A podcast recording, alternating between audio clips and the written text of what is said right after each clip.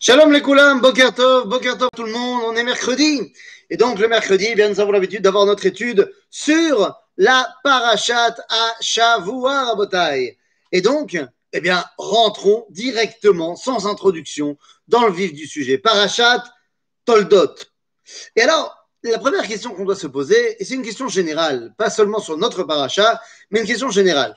Peut-être euh, l'une des difficultés, vous savez, quand on écrit un ouvrage, quand on écrit un commentaire, quand on écrit quoi que ce soit, c'est de trouver le titre. Eh oui, parce que le titre doit être euh, en condensé tout ce qu'il y a dans le bouquin. Donc c'est compliqué de trouver un titre. Moi personnellement, quand je prépare un chiour, ben, ça va me prendre presque autant de temps de trouver le titre que de préparer tout le cours. Et j'exagère presque pas. La tradition d'Israël va donner des titres à nos parachiotes. Oui, évidemment, ça n'a pas toujours été la même séparation. Mais quand on parle de notre séparation, qui a quand même un bon mille ans derrière elle, eh bien, la tradition juive lui a donné des titres, leur a donné des titres à ses parachutes. Et donc, on a l'habitude de se dire que bah, le titre, c'est en fait le premier mot important de la paracha. Ça a du sens, ça a du sens. Pourquoi pas ne pas faire un, un condensé de la paracha, mais le premier mot qui est important. Ok, mais à ce moment-là, nous nous trouvons devant un problème.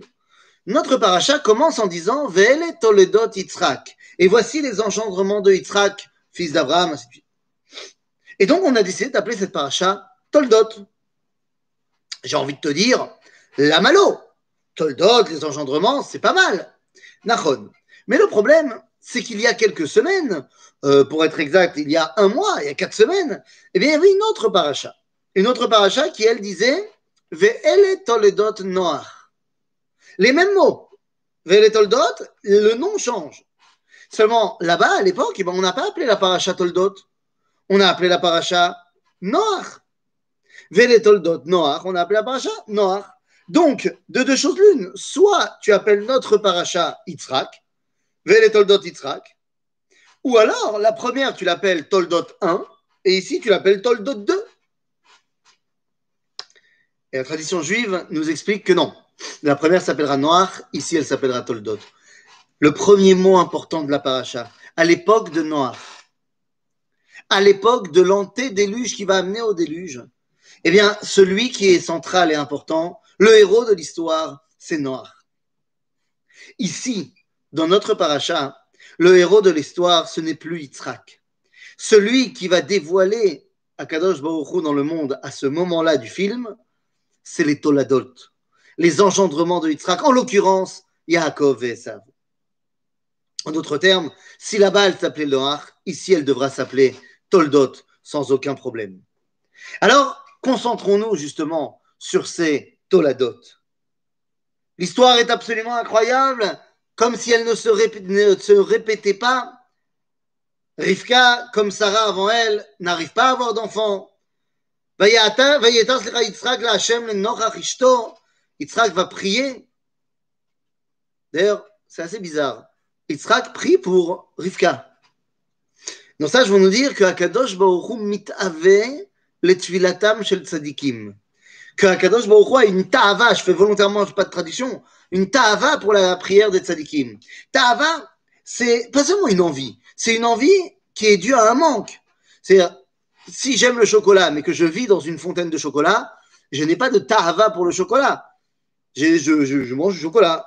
Mais lorsque j'ai envie, parce que je n'en ai pas et que je ressens ce manque, alors ça devient une ta'ava.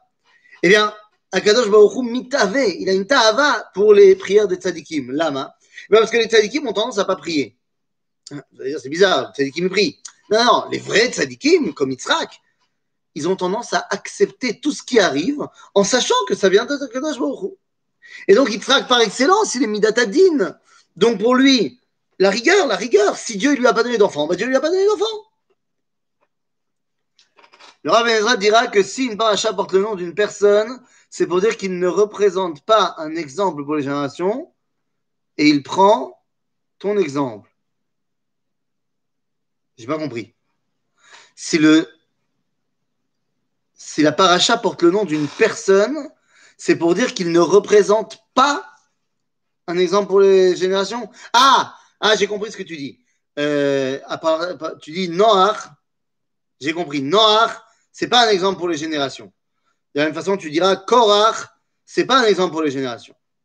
Shikushia, Maïmi Yitro. Yitro n'est-il pas un exemple pour les générations de tous les non-juifs qui ont décidé de s'attacher au peuple juif? Kushia. Kushia, il faudra que tu demandes au Rav Benezra comment il répond à euh, Yitro. Quoi qu'il en soit, Rabotai, dans notre histoire, comment ça se fait que le tzaddik ne prie pas? Parce qu'il est matzdik et tadin. Il accepte avec plaisir bah, tout ce que la Kadosh lui fait. Donc, bah, il m'a pas donné d'enfant, il m'a pas donné d'enfant. Aval, Yitzhak est censé être un des patriarches. Il n'y a rien de plus absurde pour un père de ne pas avoir de fils. Il va donc mettre Yitzhak et Rivka dans une situation absurde pour les obliger à prier. Et finalement, eh bien, ça marche. Ça marche. Vata Rivka Ishto. Elle tombe enceinte. Et là, nous rentrons dans le vif de notre paracha. Vous savez, avant qu'on lise les versets, nous connaissons l'histoire de Yaakov et Esav, et on sait que Esav c'est le méchant et Yaakov c'est le gentil. On a l'habitude de voir tout d'un coup, on n'a même pas commencé à, lire quoi que ce soit. Yaakov c'est le bon et Esav c'est la brute. Pas du tout. Je te rappelle qu'il est retourné chez lui et n'a pas suivi la destinée d'Israël. Ah, mais mon ami, Yitro, c'est pas qu'il est retourné chez lui et qu'il a décidé de revenir, de redevenir idolâtre. Yitro, certes, c'est une marloquette s'il s'est converti ou pas, mais le Mandé Amar qui ne s'est pas converti, on nous dit qu'il est parti pour les gaillères Béné ou Mato. Pinchas également, il ne prendra pas la direction d'Israël. Ben, j'aimerais bien voir ça. Pinchas est celui qui reçoit Brit Keunat Olam. Tous les Kohanim Gdolim doivent sortir de Pinchas, et lorsqu'ils sortent pas de Pinchas, ça part en cacahuète, comme Elia Cohen. Donc, euh, euh, vraiment, vraiment, il faut que tu me. Il va falloir que je, te demande, Bevakasha, d'aller demander au Rav Benezra, parce qu'on ne peut pas rester sur cette marloquette terrible. Donc, demande au Rav Benezra en quoi euh, Pinchas n'est pas un exemple pour le peuple juif et en quoi Yitro n'est pas un exemple, pas pour le peuple juif, mais pour le monde entier. Ok? Donc, je, je, je te serai gré de bien vouloir aller lui demander. Mazakashur Excuse-moi, ça n'a rien à voir. Tu me dis dans ce paracha, on t'apprend que le successeur de Moshe, c'est Yoshua. Et alors? Le rôle de Pinchas n'est pas d'être le successeur de Moshe. Le rôle de Pinchas, c'est d'être le successeur de Aaron. Et il a réussi à être le successeur d'Aaron. Donc je ne vois pas en quoi il n'est pas un exemple à suivre pour tous les Kohanim. Donc, euh, donc vraiment, je te demanderai d'aller lui demander. Quoi qu'il en soit, Rivka tombe enceinte. Et j'ai dit, on ne peut pas euh, non, il n'aurait pas pu. On ne peut pas voir simplement Yaakov comme étant le bon et Esav comme étant la brute. Il va falloir qu'on aille un tout petit peu au-delà de ces apparences. abanim bekirba. Avant de traduire le verset, de l'expliquer, comprenez-moi bien, à l'époque, aussi fou que cela puisse paraître, il n'existe pas encore d'échographie. Donc, Rivka à la base, n'est pas censée savoir qu'elle a deux enfants dans le ventre. Si on ne lui dit pas, elle ne le sait pas. banim bekirba. C'est pas elle qui le dit, c'est le narrateur. Va mère. Et elle, elle a dit. Elle ressent que ça bouge énormément dans son ventre. Elle dit, va mère. Imken. Lama Et là, les amis, la traduction littérale est peut-être la meilleure. La traduction du rabbinat va nous dire si c'est ainsi, pourquoi cela m'arrive? Mais c'est absolument pas ce qui a marqué. Il y a marqué Imken, si c'est comme ça, Lamazéanori. Pourquoi c'est moi? Oui, ça ne veut rien dire. Effectivement, mais c'est ce qui a marqué. Imken, Lamazé Anori. Pourquoi c'est moi? Mais qu'est-ce que cela veut dire? Rashi va nous dire, quand on va regarder un petit peu dans le, verset qui n'est pas compréhensible, il dit Il dit la Torah ne nous a pas expliqué ce que c'est que cette Retzitza. Et donc il dit je suis obligé d'utiliser le Midrash. Il dit que dans le Midrash, on dit que son ventre courait. En d'autres termes, quand elle passait devant Pitre Torah Shem Ve'ever, devant la tente de Shem Ve'ever, là où on enseignait la, la révélation prophétique, eh bien, son ventre euh, contraction, je veux sortir. D'un autre côté, quand elle passait devant les pitrés à Vodazara, devant les temples, les temples d'idolâtrie, eh bien, son ventre, il voulait sortir. Elle ne sait toujours pas qu'elle en a deux. Et ça, je veux que vous compreniez bien, c'est très important. Elle sait juste que cet enfant qui est dans son ventre, eh bien, d'un côté, il est attiré par la révélation du divin, de la prophétie, d'une autre part, il est attiré par la Avodazara. Elle demande, Imken, si c'est ainsi, Lama, Zeanochi. Oui, j'ai changé la ponctuation, mais comprenez bien de quoi il s'agit. Il y a deux façons de percevoir le dévoilement divin.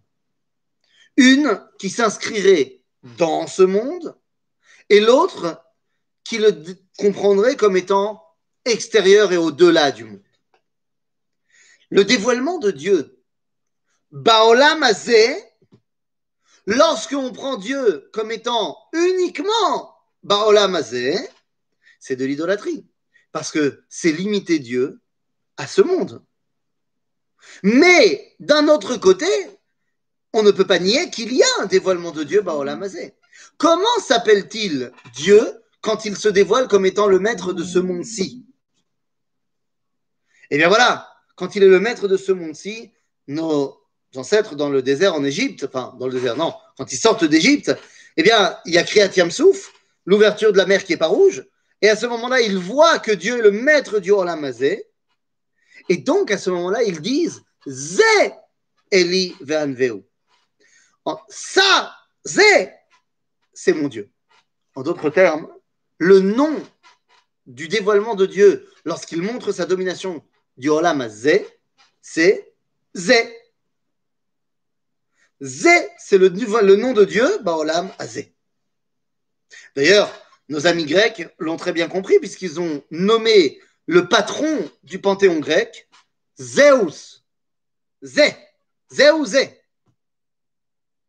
D'un autre côté, lorsque Dieu se dévoile de manière prophétique, lorsqu'il montre qu'il n'est pas seulement dans ce monde-ci, mais qu'il va donner quelque chose qui est du domaine de l'éternité, à savoir la Torah, la Nevoa, Dvar Hashem, à ce moment-là, il se fait appeler Anochi. Anochi Hashem Elohecha. Asher Otzeticha Me'eretz Mitzrayim.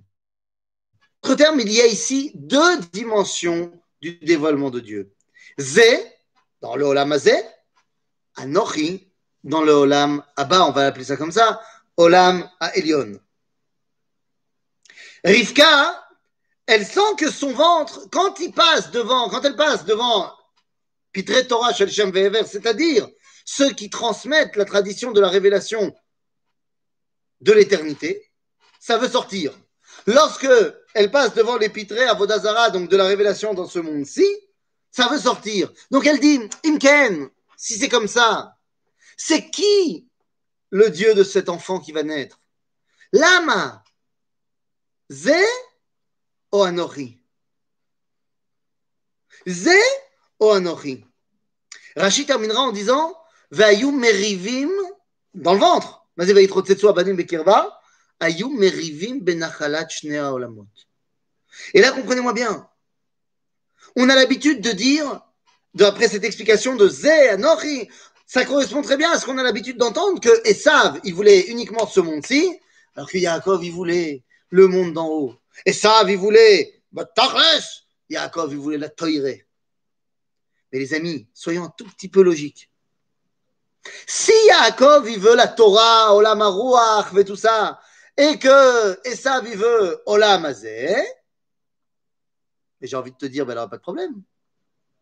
Il n'y a aucune raison de se disputer. S'il y a deux objets sur la table, distincts, et qu'il y, en a, y a deux enfants, et il y en a un, il veut celui-là, et l'autre, il veut l'autre, mais ben, aucune raison de se disputer. Et là, nous dit Rashi, c'est-à-dire que les deux, ils veulent les deux. Certes, et ça a une prédisposition pour Olamazé. Mais il veut aussi Olamaba. Et certes, Yaakov a une prédisposition pour le Olamaba. Mais il veut aussi Olamazé. Et c'est là que la tension va arriver.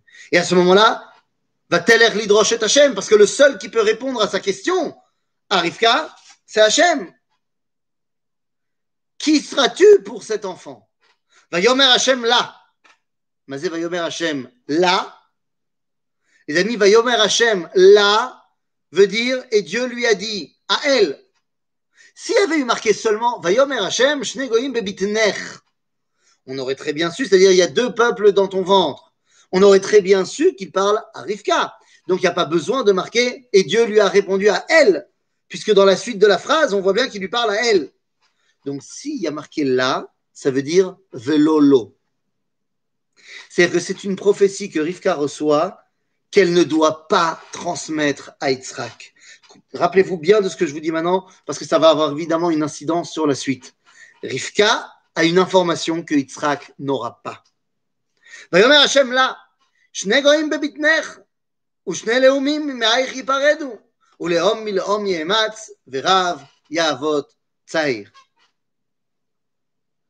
Qui te parle de dispute Ils étaient censés se compléter. Exactement. Exactement. Qui me parle de dispute? Rashi. Qui me dit Ayum merivim benachalat shne olamot. olamot. Maintenant, c'est fait. Effectivement, ils auraient dû se compléter. C'est ce qui était l'idéal. Nachon. Ça n'a pas marché. Attends, on va voir. Bekitsour, Vayomer Hachem là, שני גויים בבטנך, ושני לאומים ממאייך ייפרדו, ולאום מלאום יאמץ, ורב יעבוד צעיר. Hachem lui répond à Rivka, tu as deux peuples dans, ton, dans tes entrailles, deux peuples dans ton ventre, qui vont se séparer lorsqu'ils deviendront des Léoumim, des nations. Ma, nous dit Rashi encore une fois, Ma c'est goïm. goïm, nous dit Rashi, c'est mal écrit. Exactement. Exactement, exactement. Euh, exactement. Autant pour moi, je pensais que j'allais le dire. J'ai oublié de le dire. Tu as raison, très bien de me le rappeler. Il y a marqué au début de la paracha, terre lo Hachem. Et là-bas, c'est clairement expliqué par nos sages, lo velola. Donc, si lo velola, ici, c'est la velolo, exactement. Mais Kitso, Rachid nous dit, goïm, j'étais goïm bebitner, deux peuples dans ton ventre, eh bien, n'est pas marqué comme il faut. C'est marqué geim. Geim, ça veut dire des puissants. Eh bien, Rachid nous dit, c'est qui ces deux puissants? C'est Rabbi et Antoninus. Mazeshte goïm bebitner, Rabbi Yehuda Anassi, et Marcus Aurelius Antoninus Marc César de Rome. Ma Kesher. Ma Kesher. Ma Kesher, je vais vous expliquer. Rabbi Antoninus étaient des copains. Au niveau historique. Ils se connaissaient, ils étaient amis. Et Antoninus va même exonérer Tibériade d'impôts, facilitant ainsi l'écriture de la Mishnah. Il a fait. Donc, il peut y avoir une osmose entre les descendants de Yaakov et les descendants de Esav. Oui, mais à une condition. Rabbi et Antoninus, c'est une époque où le débat pour savoir qui gère ce monde n'est plus un débat. Les Juifs ont été battus deux fois de suite. La grande révolte, la guerre de Bar Korva, c'est terminé. On est à l'époque plus ou moins 200. C'est terminé. Les Juifs ne sont plus les maîtres de ce monde-ci. Les maîtres de ce monde seront les Romains. Rabbi sera donc le maître du Olam Abba, du roi. Et Marcus Aurelius Antoninus va venir très souvent de poser des questions à Rabbi pour avoir sa vision d'un monde idéal. En d'autres termes, lorsque il y a séparation, que Esav gère ve Yaakov Olamaba, ils peuvent être copains. Mais lorsque les deux ont des velléités nationales, c'est lorsque les deux veulent retrouver leur identité de nation, c'est-à-dire présente dans ce monde, à ce moment-là, ils seront obligés de se séparer. Lorsque Yaakov ne se suffit plus du Beth Midrash, mais il veut retrouver son identité nationale, à ce moment-là, eh bien, ça ne marchera pas. Et c'est la raison pour laquelle le Talmud, dans le traité de Megillah, nous dira à la page 6, nous dit si on te dit Jérusalem est construite et Césarée est détruite, crois-le. Si on te dit Jérusalem est détruite et Césarée est construite, crois-le. Mais si on te dit Jérusalem est construite et Césarée est construite, ne le crois pas. Qu'est-ce que ça veut dire? Césarée, c'était la ville que Hérode a construite au nom des Romains, à l'honneur des Romains, de César. Donc, si tu veux, c'était le fief romain en Eretz Israël. On veut te dire, soit Jérusalem, soit Césarée, qui sont construites dans ce monde. Dans ce monde, tu ne peux pas avoir les deux en même temps. Ça se dispute quand les deux ils sont en, en, revendication nationale. Finalement, Makoresham, eh bien, וימלאו ימי הללדת, והנה תומים בבטנה. ויצא הראשון אדמוני כולו כעדרת שיער, ויקרא את שמו עשיו. ואחר כן יצא אחיו, וידו אוחזת בעקב עשיו, ויקרא שמו יעקב, ויצחק בן שישים שנה בלדת אותם. Nous avons ici deux enfants qui vont naître. Et que les choses soient claires, au moment où ils naissent, ce sont tous les deux les enfants de Yitzhak, les petits-enfants d'Abraham, tous les deux des tzadikim. Bien sûr. Vaïkdelu aneharim. Vaïkdelu aneharim, c'est là que commencent les problèmes. Pourquoi? Me dit le Rav Shimshon Raphaël Hirsch. Pourquoi les problèmes commencent à ce moment-là? Parce que Yitzhak a fait une erreur il les a éduqués tous les deux pareils, sans se concentrer sur la différence que pouvait être l'un comme l'autre. Parce que comprenez-moi bien, venons, on essaye de se représenter deux secondes Yaakov et Esav.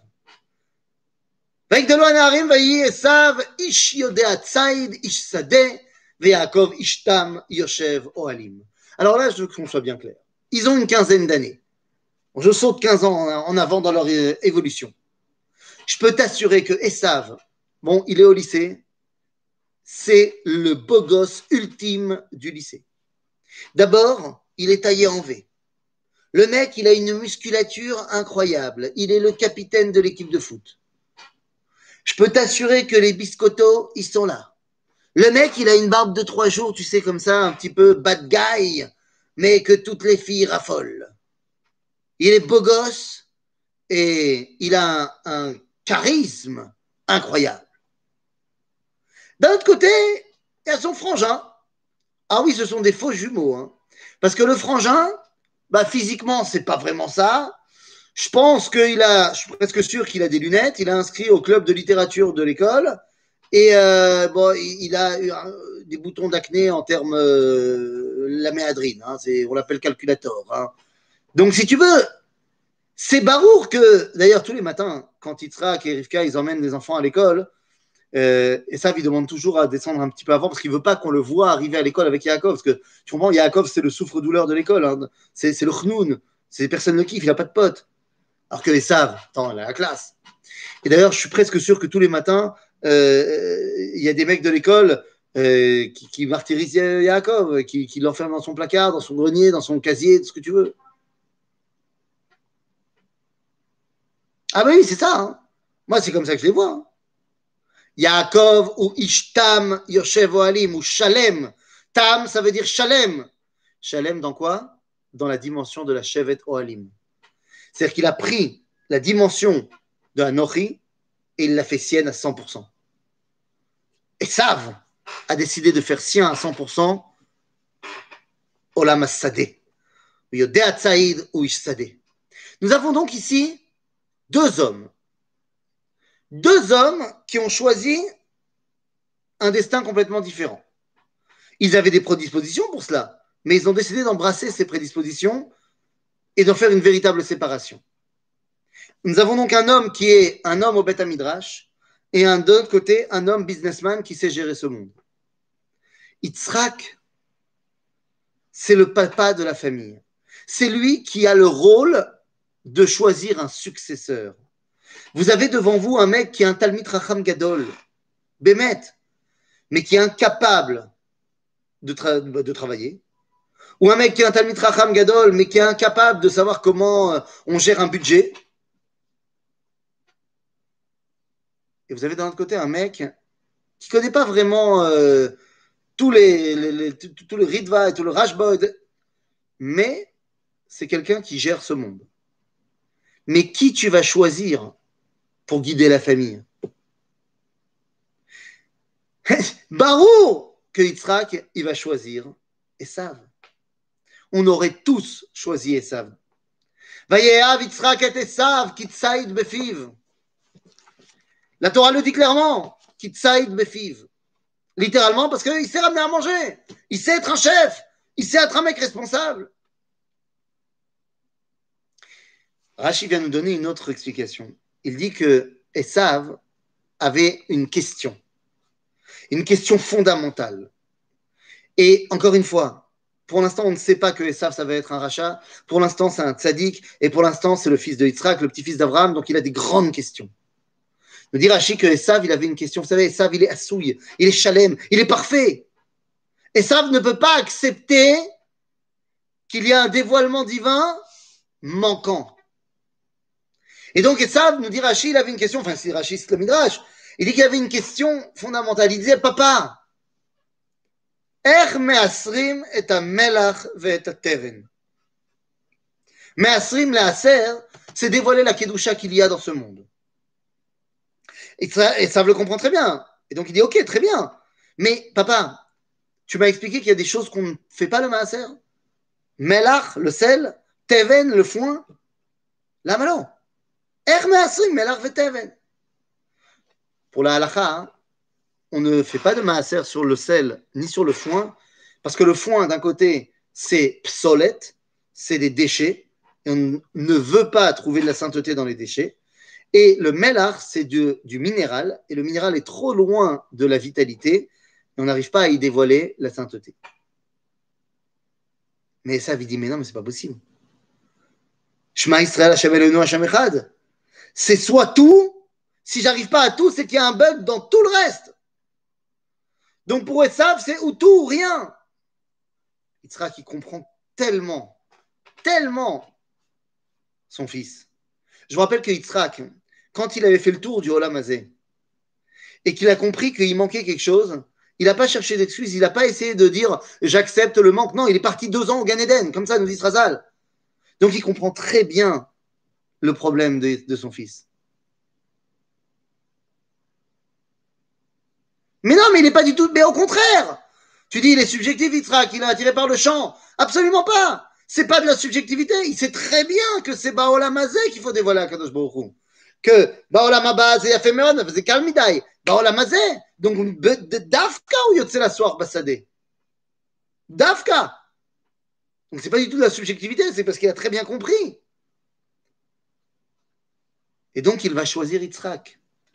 Ah, Yitzhak va choisir Esav. Mais on nous dit Verifka oevet et Yaakov. En d'autres termes, Rivka, elle va plus se pencher pour Yaakov. Lama? Mais parce que Rivka, elle a une prophétie que Yitzhak n'a pas. Elle, elle sait que ça va être dans les mains de Yaakov. Vayazed Yaakov Nazid. Vas-y, Vayazed Yaakov Nazid. Yaakov est en train de cuire un plat de lentilles, nous dit Srazal. C'est le jour où Abraham meurt. Et donc, il va faire Seudat Avraa, il prépare son plat de lentilles pour son père Yitzhak, qui est en deuil. Mais le jour où Abraham meurt, c'est le mashber de Esav. Bien sûr. Parce que Abraham est celui qui a montré le chemin de Hanochi. Alors que Yitzhak avait montré justement, c'est pas seulement qu'il était c'est la soir bassadé, il a creusé des béhérotes, il a montré que euh, c'est dans ce Olamazé que le tzaddik doit agir. Mais Abraham est celui qui a dévoilé Anochi. Dieu dira à Abraham, Anochi otseticha meokazim. Lorsque Abraham meurt, Esav ne sait plus comment trouver Anochi. C'est ce qu'il dit ici dans le verset. Vayavo Esav minasade veu ayef. Mazé, mazé, mazé, mazé ayef. Ayef, on a l'habitude de dire c'est fatigué. Mais non. Fatigué, genre. Non, pas du tout. Pas du tout. Dans les brachot du matin, on dit. Euh, c'est une petite digression. Comment est-ce que je comprends qu'on déduit Mincha de la soirée Bassadé C'est une grande digression que je ne pourrais pas faire là maintenant. Euh, Ayef, on a l'habitude de dire dans les brachot du matin que ça veut dire c'est fatigué, donc celui qui me donne la force physique. Mais non, Parce que dans les brachot du matin, on, dit Baruch Hashem anoten la yaef koach. Être fatigué physiquement, c'est yaef. Ayef, comme ici. On peut le retrouver dans le livre de Yov. Ayefa nafshi mimavet. Ayef, c'est la neshama. Umagia mina sadeh. Et c'est là-bas qu'il a essayé de trouver Anochi, והוא עייף, לא מצליח. ויאמר עשיו אל יעקב, אל ייתן נא מן האדום האדום הזה.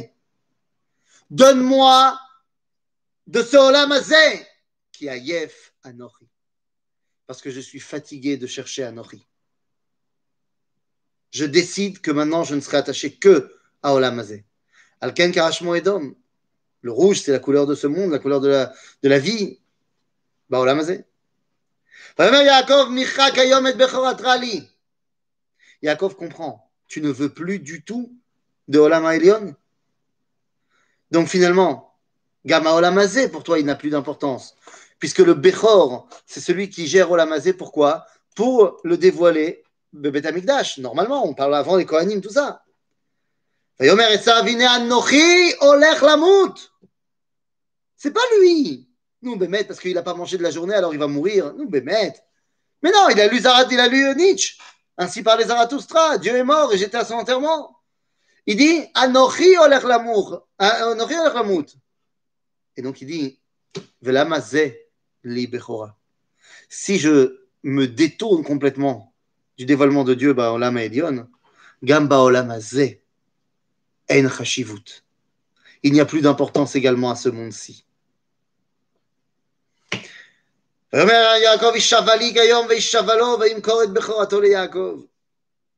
Et à ce moment-là, au moment où Esav vend le droit d'aînesse, vend la, la, la Bechora à Yaakov, il se passe quelque chose. Il se passe quelque chose. Une métamorphose est en train de commencer chez Yaakov il commence à devenir un peu Esav. Plus tard dans la paracha, ça viendra le moment de donner la, la bracha, que Yitzhak donne la bracha à son successeur. On a dit, évidemment, il choisit Esav. Finalement, vous connaissez l'histoire, Yaakov va se déguiser et va arriver dans la tente, déguisé avec des peaux de bêtes, déguisé en Esav. Et moi, je comprends pas. Parce que le mec, il a mis des pots de chèvre euh, sur ses bras, alors ça y est, on se trompe. Même si tu me dis que Yitzhak est aveugle, Asma, il va pas reconnaître son fils. Nous dit la Torah que lorsque Yaakov rentre dans la tente, Veloy Kiro, Yitzhak ne le reconnaît pas. Et je veux que les choses soient bien claires. Il n'est pas bête. Il n'est pas sénile, Yitzhak quand il rentre dans la tente, nous dit Rashi, Uroé Petar Ganeden. Il n'est pas aveugle. C'est juste qu'il y a certaines choses qu'il ne voit pas et d'autres qu'il voit. Lorsqu'il voit Petar Ganeden, il comprend que cette personne qui vient de rentrer dans la tente, c'est ce qu'il faut. Et il va lui donner la bracha. Mais Uloi Kiro. Parce qu'à ce moment-là, à ce moment-là, au moment où Yaakov rentre dans la tente de Yitzhak, c'est pas parce qu'il est bête Yitzhak qu'il l'a pas reconnu, parce que c'est Bémet, pas Yaakov qui rentre dans la tente. Au moment où il rentre dans la tente avec les mains de Esav, il devient une nouvelle identité.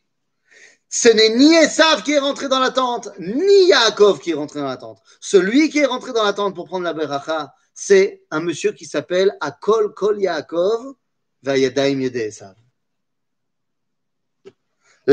voix est la voix d'Yaakov et les mains sont les mains de Esav. Les amis, c'est une nouvelle identité qui rentre dans la tente. C'est pour ça que Yitzhak ne le reconnaît pas, mais il comprend que c'est ce qu'il faut.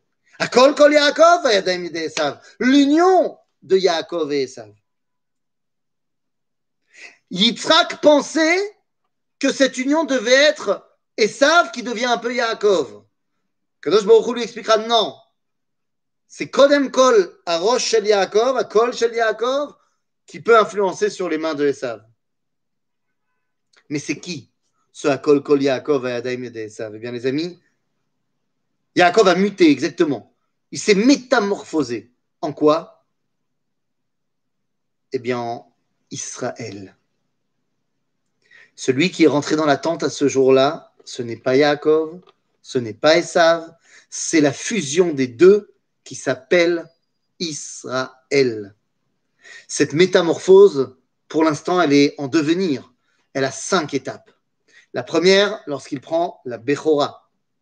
La deuxième, ici, quand il prend la Bracha. La troisième, lorsqu'il se marie avec Léa, la femme qui était destinée à Esav. La quatrième, lorsqu'il se bat avec l'ange de Esav.